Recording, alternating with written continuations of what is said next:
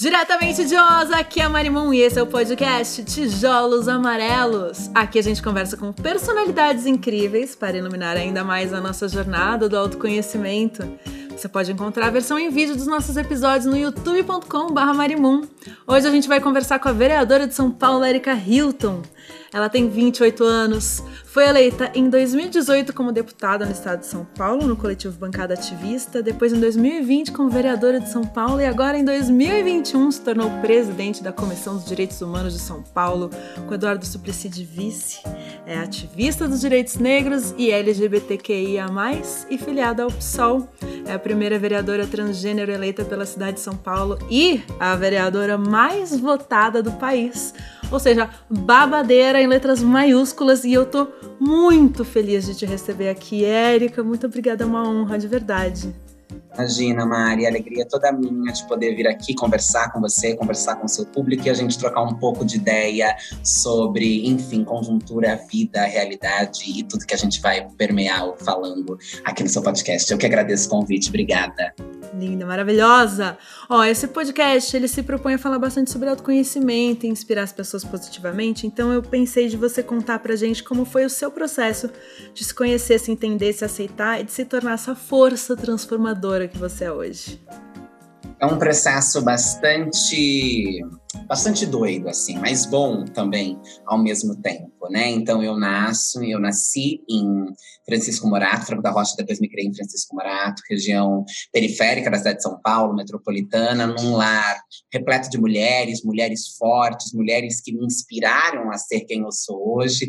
Cresço de uma forma muito livre e muito tranquila com relação à minha identidade de gênero, nunca sofri nenhum tipo de retaliação, de opressão na infância por ser quem eu sou. Inclusive, eu costumo dizer que eu nunca me percebi num corpo estranho, de uma forma diferente. Eu sempre tive certeza e consciência e pude viver como menina, como a mulher que eu sou. Depois, posteriormente, na adolescência, por volta dos 14 anos de idade, é que eu vou descobrir com a chegada do fundamentalismo religioso dentro da minha casa e com a minha colocação da performance de gênero para o mundo, que eu era uma mulher travesti, que eu não era uma mulher cisgênera, que eu não era uma mulher é, dentro de uma norma pré-estabelecida para uma sociedade. É só nesse momento que eu vou entender, epa, tem alguma coisa diferente, vou entender da pior forma, e acho que não só eu, sem sombra de dúvida, acho, não tenho certeza, que não só eu, muitas das mulheres trans travestis, das pessoas transvestis gêneros de um modo geral, vão passar pelo seu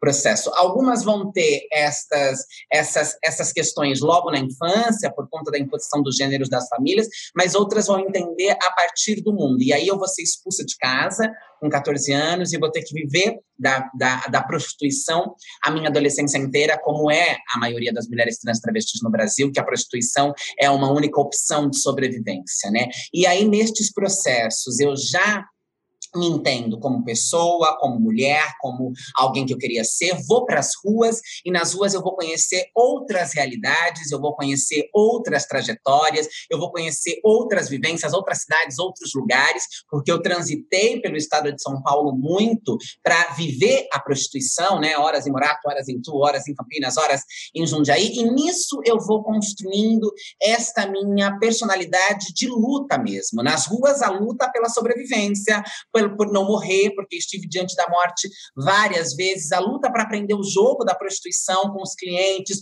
os locais etc. Isso muito cedo.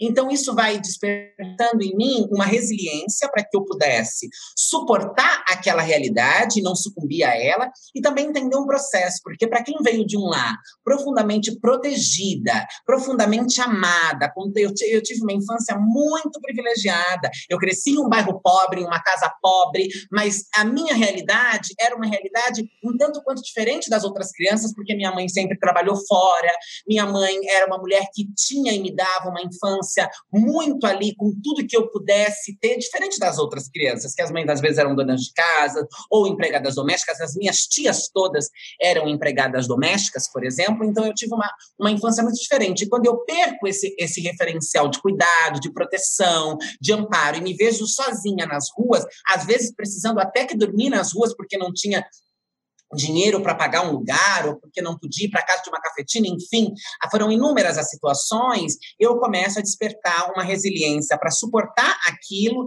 e uma resistência também, de começar a entender quais eram aqueles processos. Eu vou levar tempo para entender que aquilo era um processo não natural, não orgânico, não, não era, e eu venho de um lar também religioso, então por muito tempo eu também vou achar que todos aqueles problemas que eu enfrentavam era por conta de uma escolha.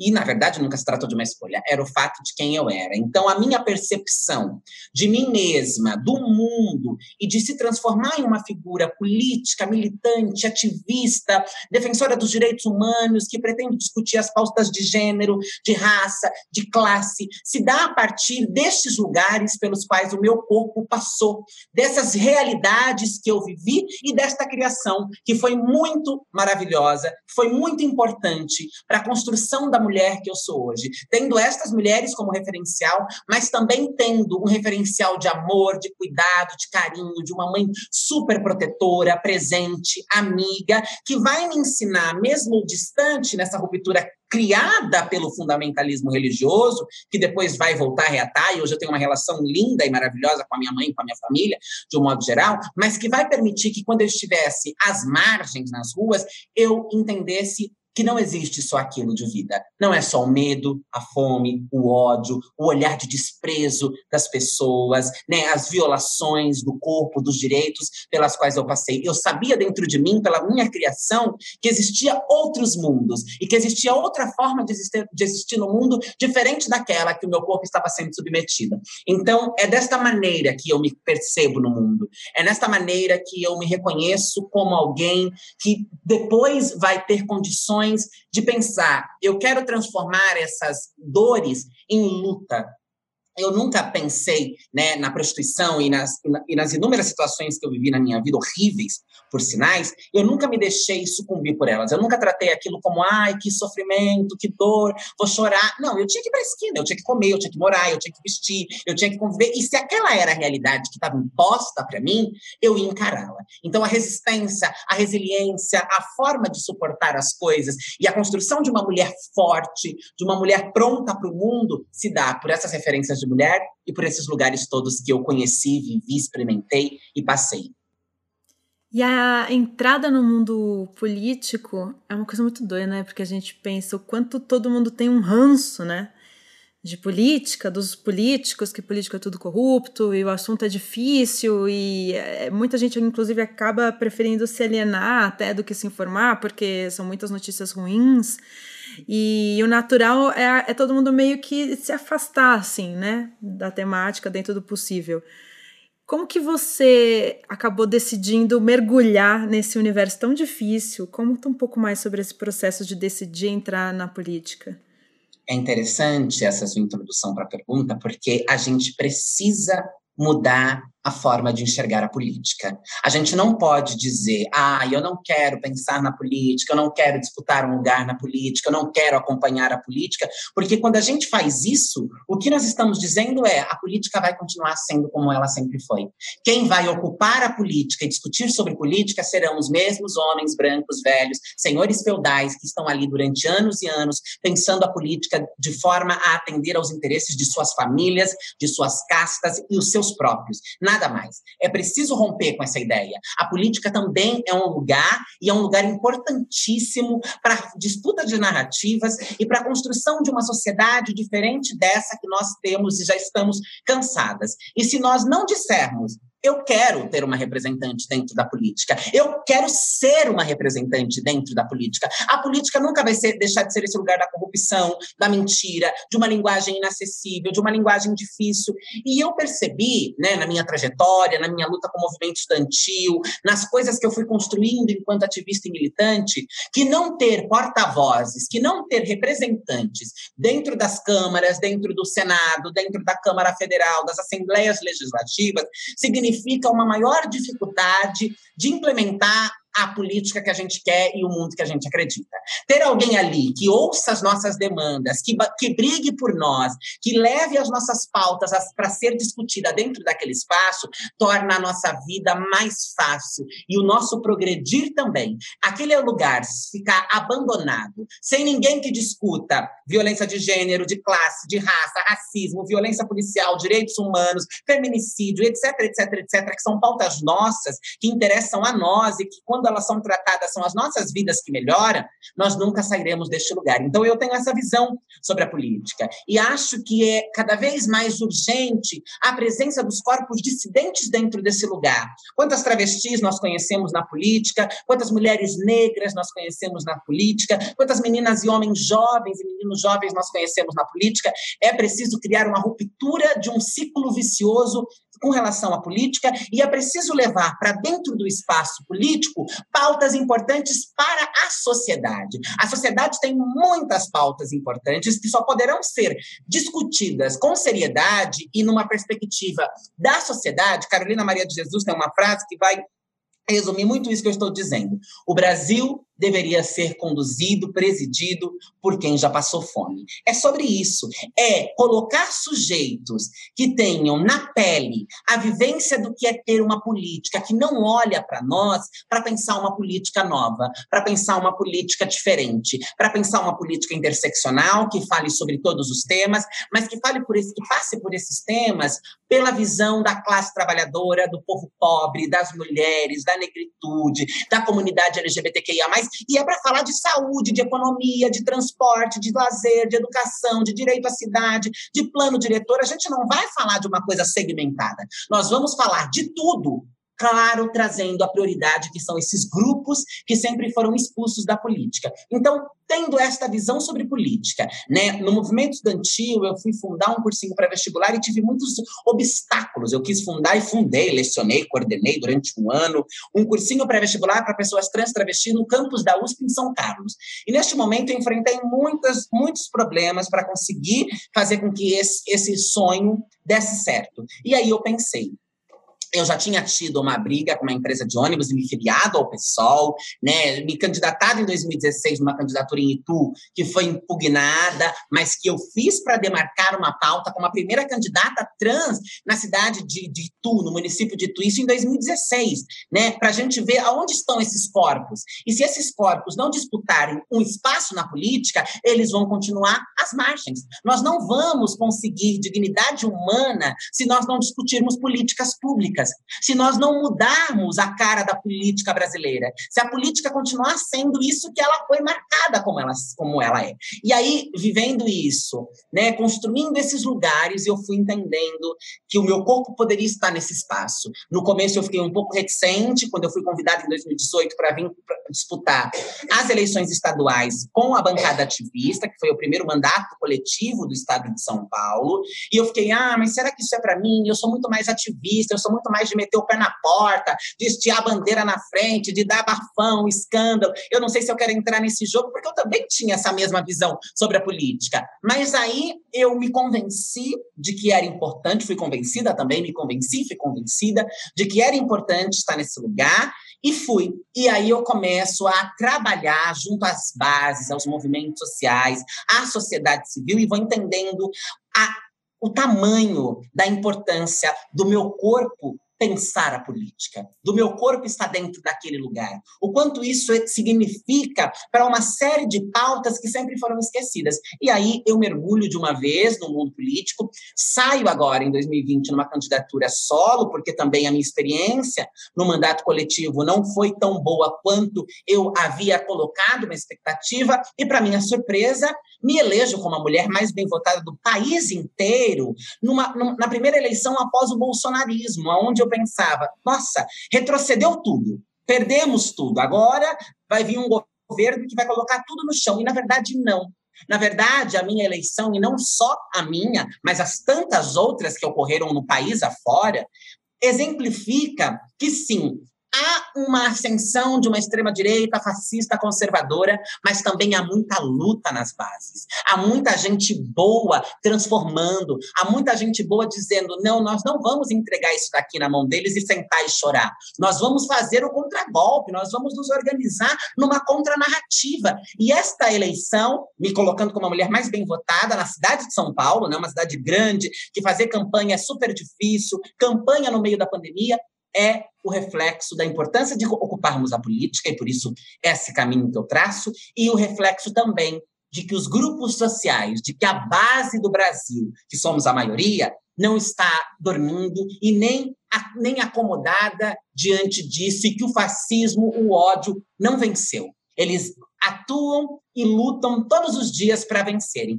Mas do outro lado, tem muita gente boa, foda, incrível, fazendo a diferença e colocando nos lugares, não só na política, mas na mídia, na sala de aula, em todos os espaços, pessoas que possam representar a mudança, a renovação, a transformação. E é por isso que eu ocupo este lugar, e é por isso que eu escolho este lugar, porque eu acredito na revolução, eu acredito no poder das bases populares, eu acredito na força do meu corpo e na força dos, dos símbolos que atravessam o meu corpo. A luta negra, a luta LGBT, a luta por direitos humanos, a luta de classe, que, que, que é o que me ancora e me faz caminhar. Então, existe um projeto muito maior do que eu, e que me antecede, e que eu olho para ele e falo: ok, eu quero seguir esse caminho.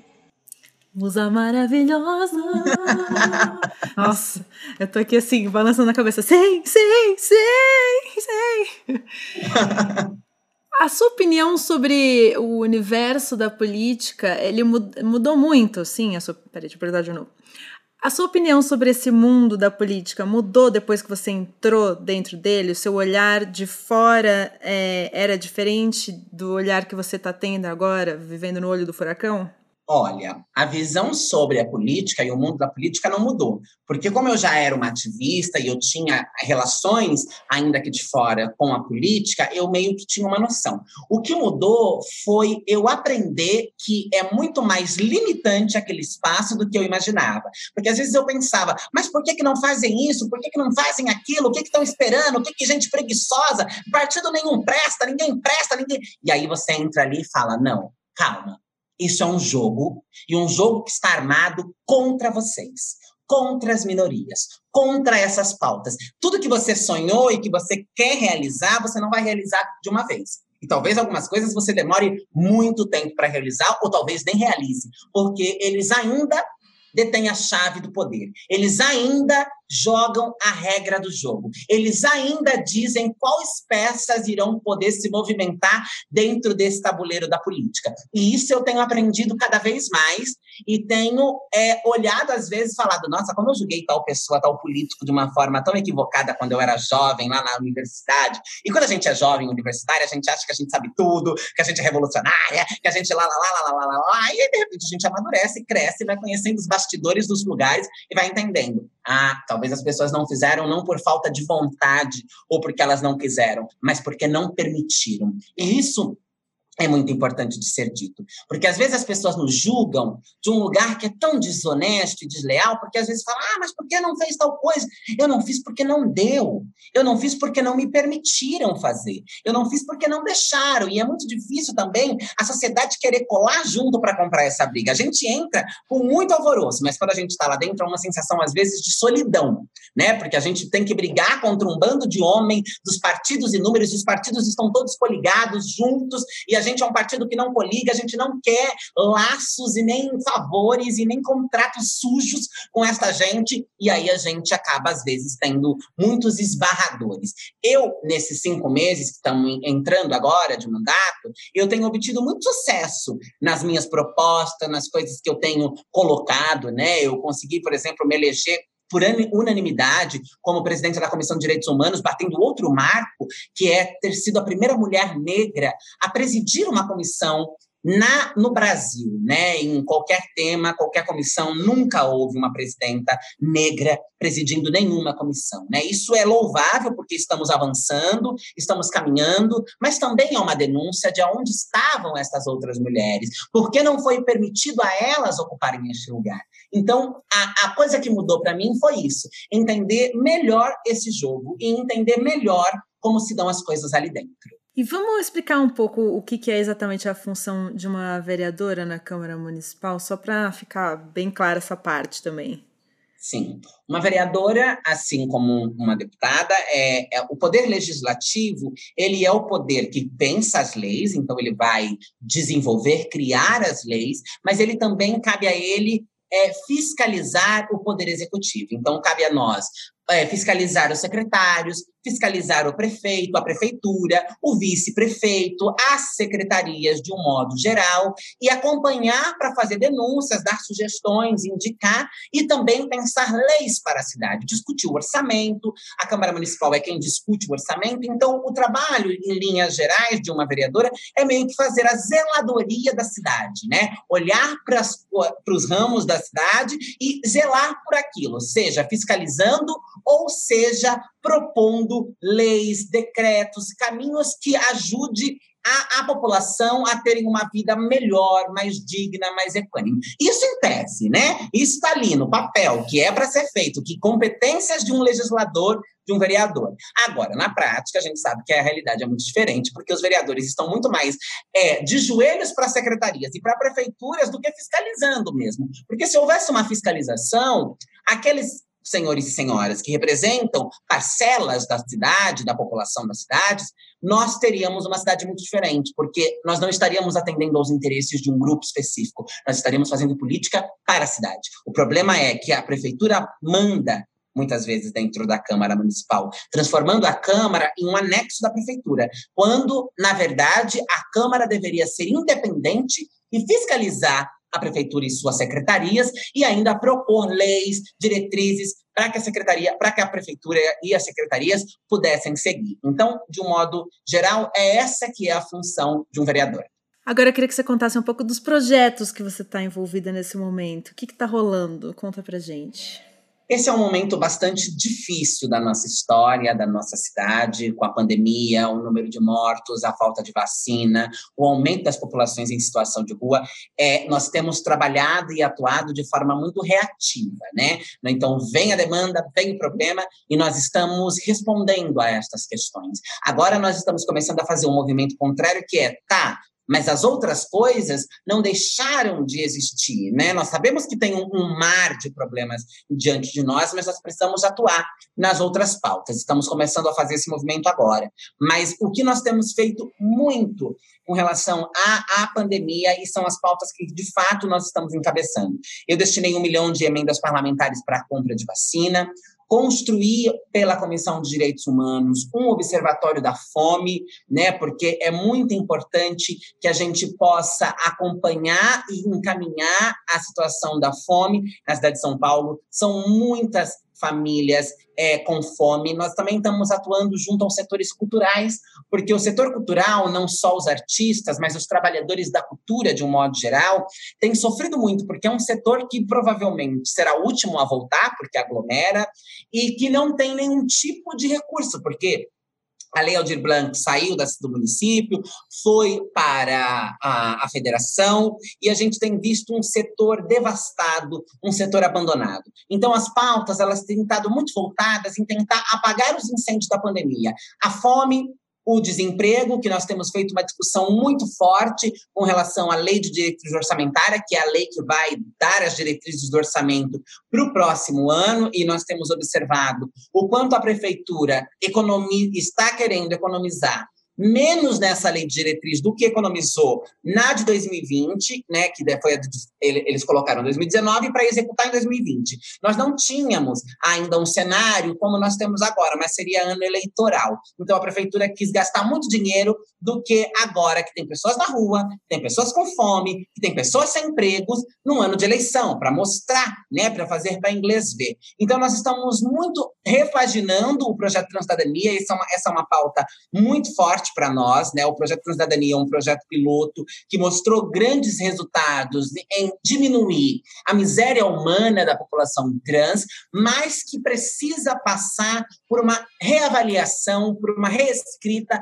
para que tenha uma continuidade e dê outros direcionamentos para estas, para estas meninas. Né? A questão também que nós estamos trabalhando muito é com relação à retirada da, da gratuidade do transporte público para a população idosa. Esse tem sido um projeto que nós também temos atuado junto ao Ministério Público, à Defensoria Pública, porque achamos um crime, uma barbaridade, um horror isso que a Prefeitura da cidade de São Paulo tem feito. E, no, no mais mesmo, grosso do grosso, o que a gente tem colocado todos os nossos esforços é com relação ao cenário da pandemia. Vacina, fome e falta de moradia. Né? Na região da Luz, ali, Campos Elísio, Cracolândia, as, as quadras 37 e 38, que está passando por uma questão muito forte com relação ao despejo, as famílias que estão indo para as ruas, então a gente tem atuado na, na tentativa de denunciar, de impedir, de, de colocar questões que minimize esses, esses danos que têm acontecido. Então, muitos dos nossos projetos estão voltados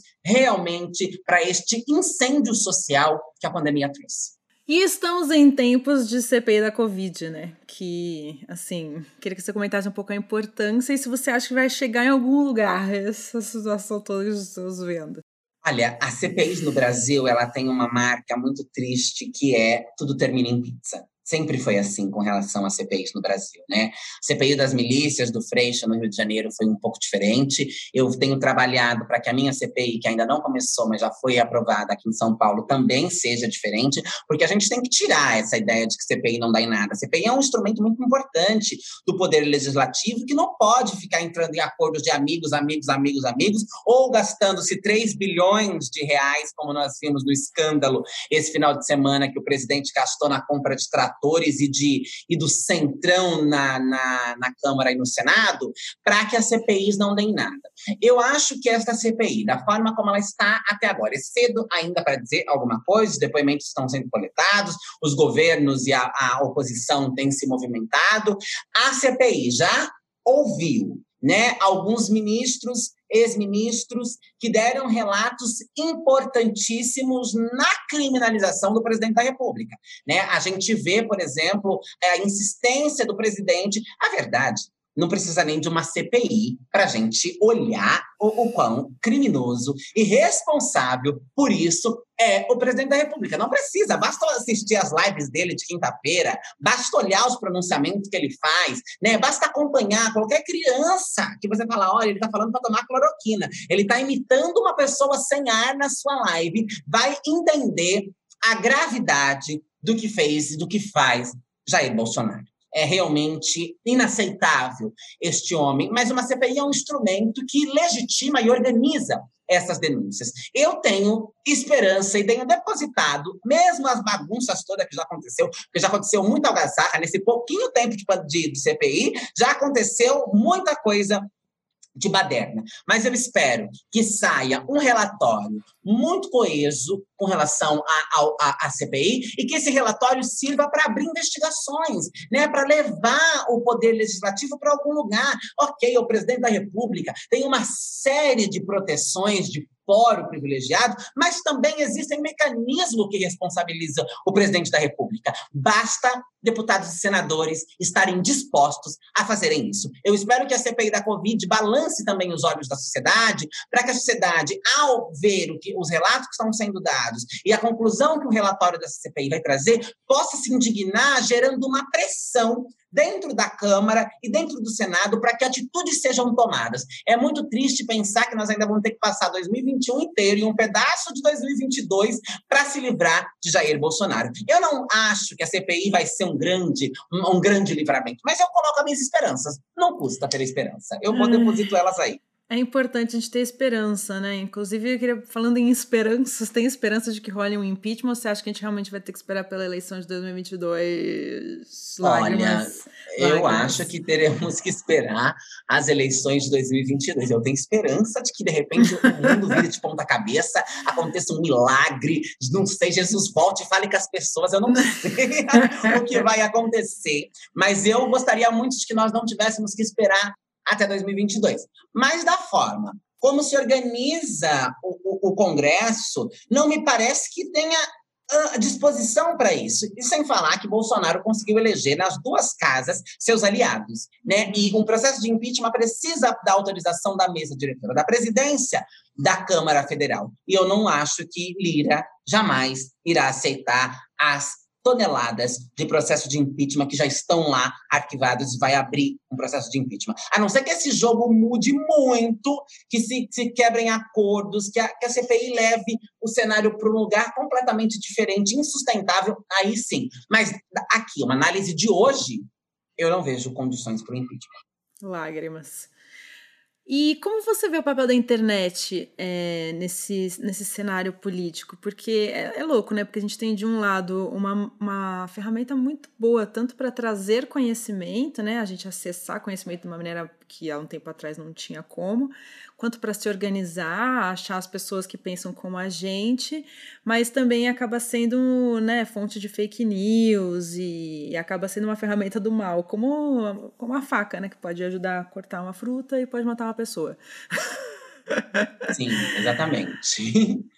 Eu acho que a internet ela é muito importante nas discussões políticas e na forma de aproximar as pessoas da política, né? A gente consegue a partir de um tweet, a partir de um post no Instagram, levar discussões para as pessoas que às vezes estão ali só querendo ver close, beleza, bobeira, dar risada, e é uma discussão importante numa linguagem que cabe naquele ambiente. A minha campanha foi uma campanha muito também na internet, com muita cor, com muitos jovens, com muitos artistas, com muita com muitas com muitas com muitos signos que tinha a ver com a internet e com essa galera do ambiente virtual, né? Então, eu acho que isso é importante, porque isso aproxima. E a internet, ela nada mais é do que um reflexo da sociedade. E a sociedade vai usar ela tanto para o bem, para disseminar coisas boas, positivas, legais, como para despejar o ódio, a mentira, atacar pessoas, ameaçar pessoas. Mas isso não é um problema da internet, isso é um problema da sociedade. A sociedade está doente. A sociedade precisa aprender a utilizar a internet. A sociedade precisa abrir mão deste ódio, desta violência, dessas agressões, para não levarem isso para a internet, porque elas não levam isso só para a internet, elas levam isso para a escola, elas levam isso para os lugares físicos também, porque isso fazem parte dela. É claro, na internet elas se escondem por trás de um avatar, por trás de uma conta fake, e isso fortalece a forma como elas são violentas e agressivas. E aí eu acho, disse isso no Roda Viva, inclusive, que essa é uma discussão que deve ser feita por juristas, por pessoas que,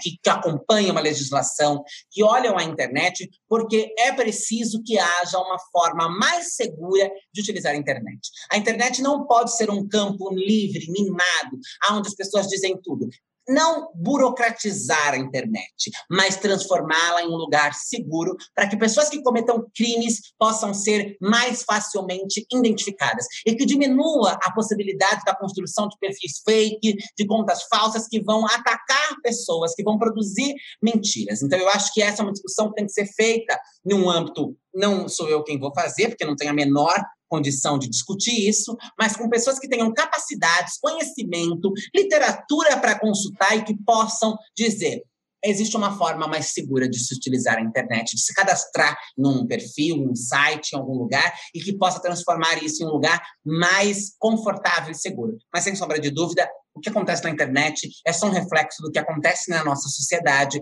e nós precisamos mudar a sociedade para que a forma como se usa a internet se torne uma forma mais saudável. E acaba sendo interessante também como uma fonte de informação e formação até, né? Porque é engraçado, eu, eu sempre lembro quando eu era pequena e chegou aqui em casa a Barça. E aí eu falei, meu Deus, a Barça, mãe! A Barça, meu Deus, do céu, Sempre gostei muito de conhecimento.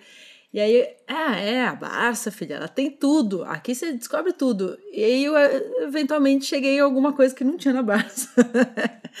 e aí hoje em dia você tem. Nossa, você realmente chega a todo tipo de canal e, e, e fonte de informações. Aí você tem, sei lá, Gabriela Prioli ali fazendo um monte de conteúdo super interessante, o debate que ela fez com a Anitta, né? E trazendo bastante educação como você enxerga a questão da educação nessa, nesse período tão moderno e tendo tanta gente, especialmente agora, né, absolutamente refém da, da conexão da internet como fonte de educação mesmo, né? Para muita gente, agora meio que já voltou, né, as, as aulas, mas ainda tem muito esse resquício, né, de aprender online. E eu sempre olhava e falava, gente, mas é o futuro. A gente tem tantas aulas boas e pessoas que às vezes, né, estão numa cidade que não tem, às vezes, uma boa escola. Será que através da internet a gente não conseguiria fazer um, um telecurso segundo grau que nem tinha na, na TV Cultura?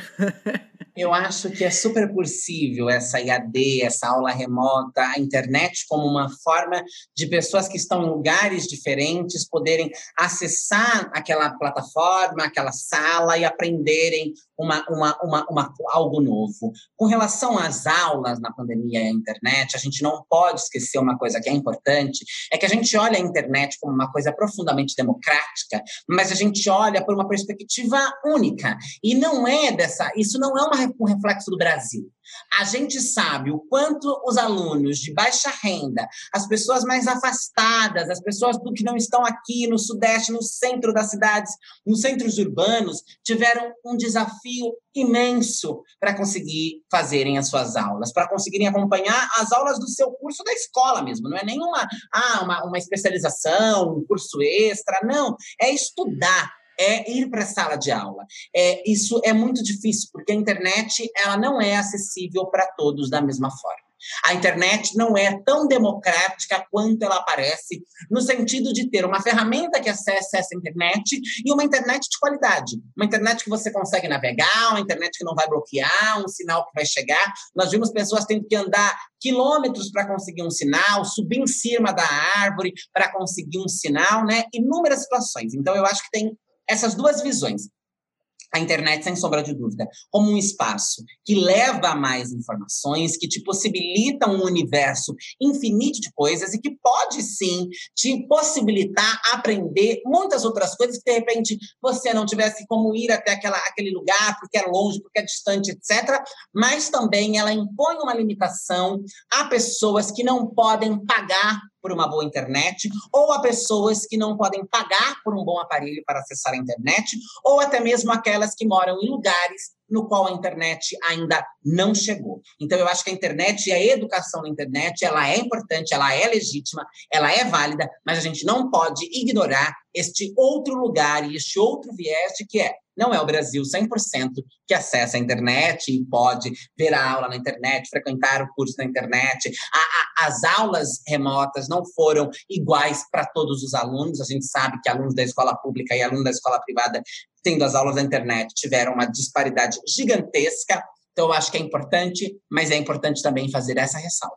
E a internet também tem uma força boa, às vezes, na hora de gongar, tipo aquela pele 504 lá, horrorosa que queria proibir as publicidades com casais e famílias homoafetivas, alegando que eram prejudiciais à formação infantil. Escrevi aqui. Gente, como pode, né? Aí é bom que a internet dá aquela gongada, usa hashtag. Isso faz realmente diferença? Ou, no fundo, no fundo, é mais para movimentar a ideia? Ou como que é? Super diferença, porque as pessoas podem, a partir dali, se manifestarem e se organizarem e construírem uma massa.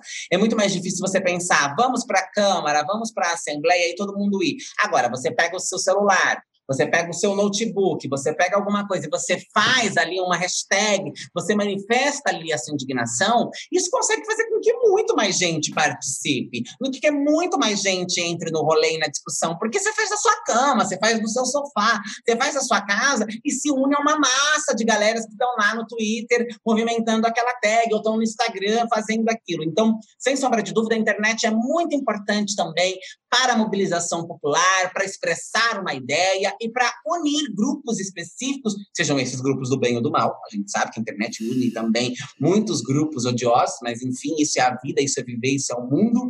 Mas ela tem um papel, sim, importante na mobilização contra projetos reacionários, conservadores, contra, enfim, uma série de questões que, se você dependesse muitas vezes das pessoas irem ao tal local, você não teria a mesma mobilização do que só movimentar na internet.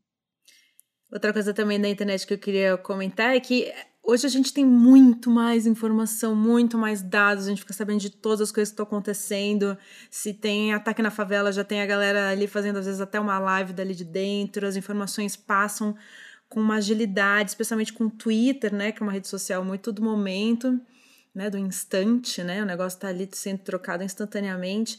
Você acha que esse excesso de informações, essa essa maneira da gente saber o tempo todo tudo, tudo, tudo, tudo que está acontecendo acaba sendo um excesso meio negativo às vezes?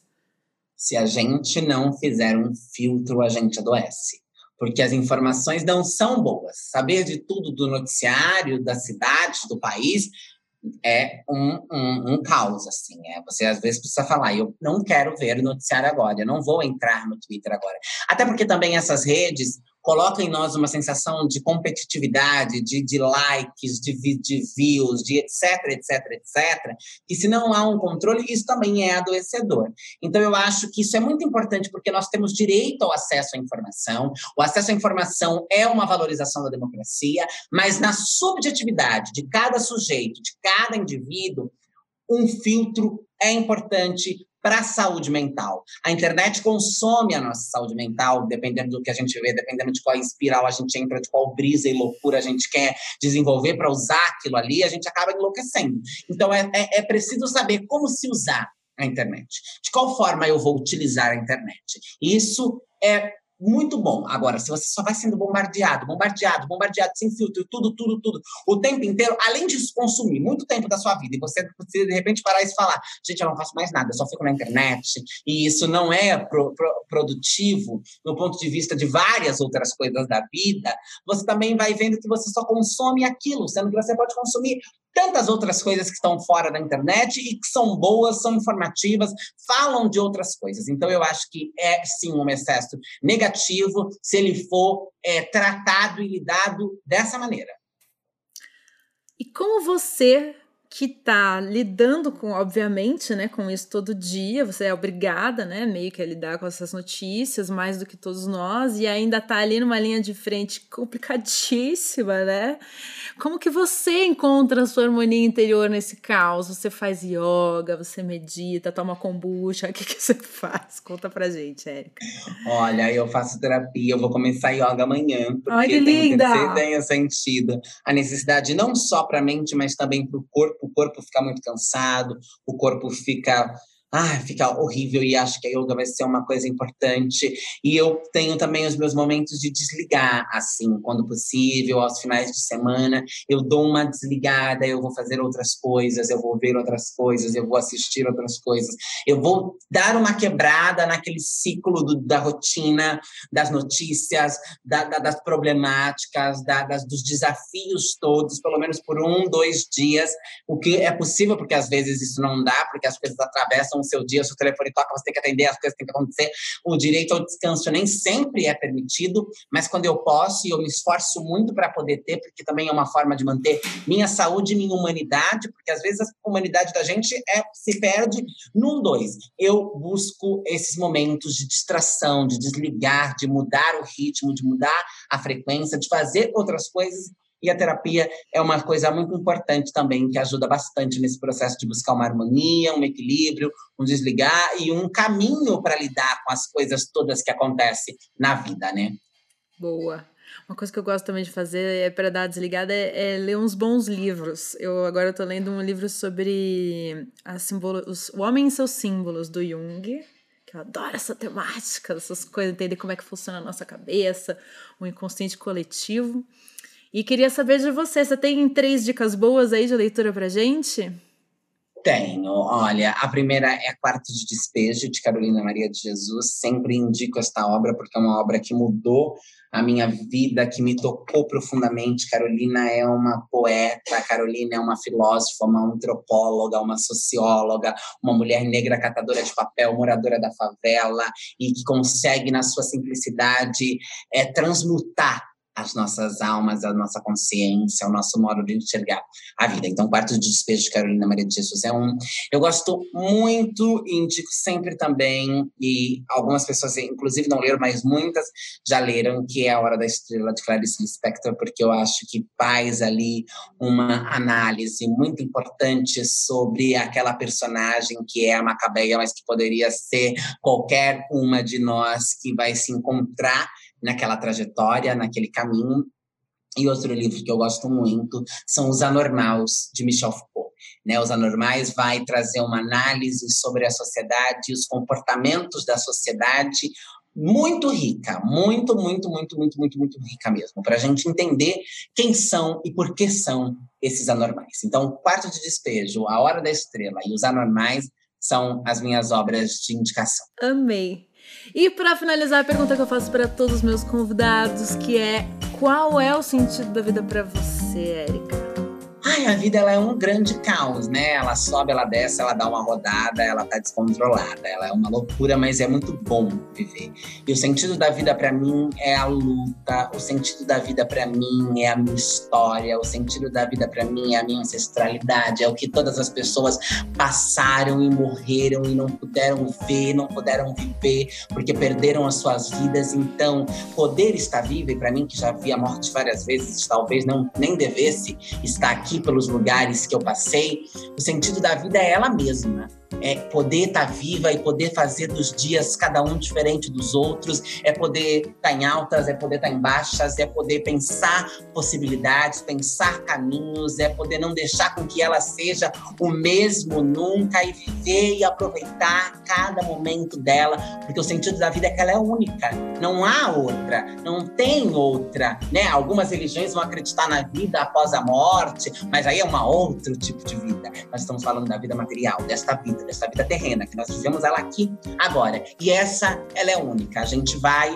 para quem acredita para outro lugar, para quem não acredita para debaixo da terra, mas a gente não vai viver isso daqui de novo. Então, poder explorar e fazer disso daqui uma coisa possível, legal e, e, e transformadora para a sociedade, para as outras vidas que irão vir, é o sentido dela para mim. Maravilhosa musa! Ai, que delícia! Muito obrigada, Érica! Imagina, eu que agradeço demais, demais, demais, demais. Foi maravilhoso. Passou assim que eu nem senti. Uma delícia. E a gente se vê então na internet, né? A gente se vê na internet. Quer divulgar todas as suas redes para a galera te acompanhar? Pode ser Instagram, Hilton, underline Erika, Twitter, Erika K. Hilton e Facebook, Erika Hilton. Beleza, muito obrigada! Um beijo! Se você curtiu esse papo, compartilhe com os amigos. Muito obrigada por ouvir. Espero que essa conversa te ajude na sua jornada. E eu vou adorar ouvir vocês lá no meu Instagram, Marimun. Espero vocês lá. Até mais! E na próxima terça-feira a gente recebe a minha professora de filosofia, Lúcia Helena Galvão. Filosofos ou filosofia significa aquele que é um amante ou amigo da sabedoria que isso significa na prática? Uma pessoa que sente uma necessidade de lançar sentido sobre as coisas da vida, ou seja, que não quer simplesmente repetir uma rotina de sobrevivência sem saber nem para quê nem para onde.